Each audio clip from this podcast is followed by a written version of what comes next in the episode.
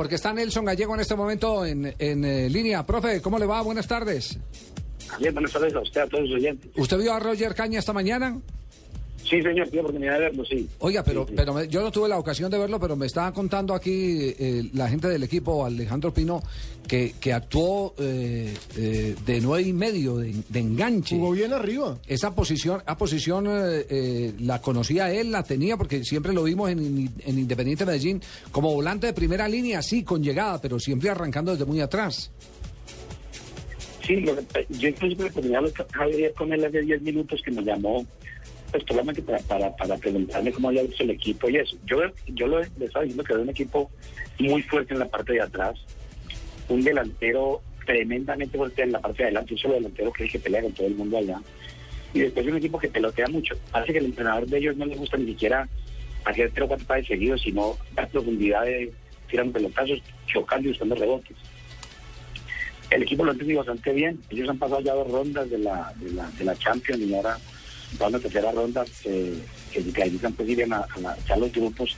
Ganaron 2 a 0 y considera Roger que son capaces de sacar el resultado de digitales porque dicen que son muy buenos contragolpeadores y defensivamente son, son un equipo muy fuerte.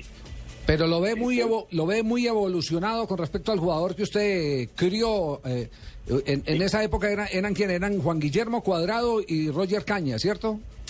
De la camada salieron Roger Cañas con Guillermo Cuadrado Cristian Mejía que está esos días jugando por ahí en, en los lados del Huila. Sí, sí, lo vi por y ahí. Jairo, y, y Jairo Mosquera, que ayer fue la figura en el partido de, Uy. de Cartagena. que La- pasó- claro. Bastante bien en Cartagena Jairo Mosquera. Excelente, pegó un remate en el palo importantísimo. sí, Sí. sí, sí, eh, dicen que fue el, el mejor jugador de la cancha. Anda muy bien, muy motivado. Pero Roger realmente está muy motivado, dice que que, que, la- que van a jugar toda hora por la posibilidad de que se en la Champions y que eh, él definitivamente él él quiere jugar él quisiera jugar o sea por ejemplo no sé en, Colombia en México o en España me parece más notorio no Estoy- porque hay un fútbol más Sí. asociado.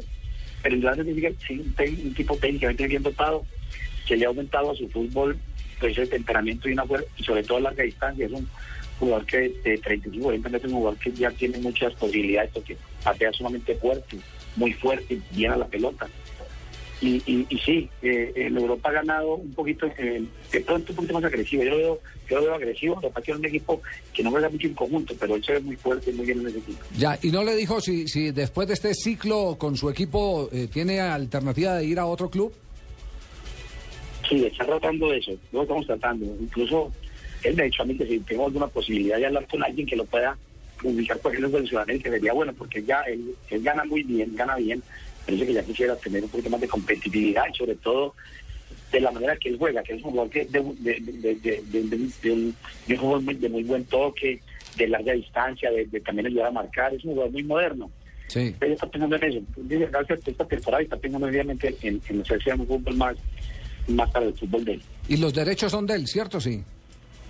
Sí, señor, los derechos deportivos son de él. sí. Bueno, ahí tiene pues entonces servicio social, el club del fútbol colombiano que pague, que sea capaz de pagar bien y cumplido, puede tener una alternativa con un volante que demuestra que es funcional. Que mejor se quede allá, Javier. Sí. Pero, pero ¿saben una cosa? Mire, eh, para nuestros oyentes, eh, este chico Roger Caña se fue del Medellín en 2010 al Sibir, perdón, al Sibir de la Liga Rusa.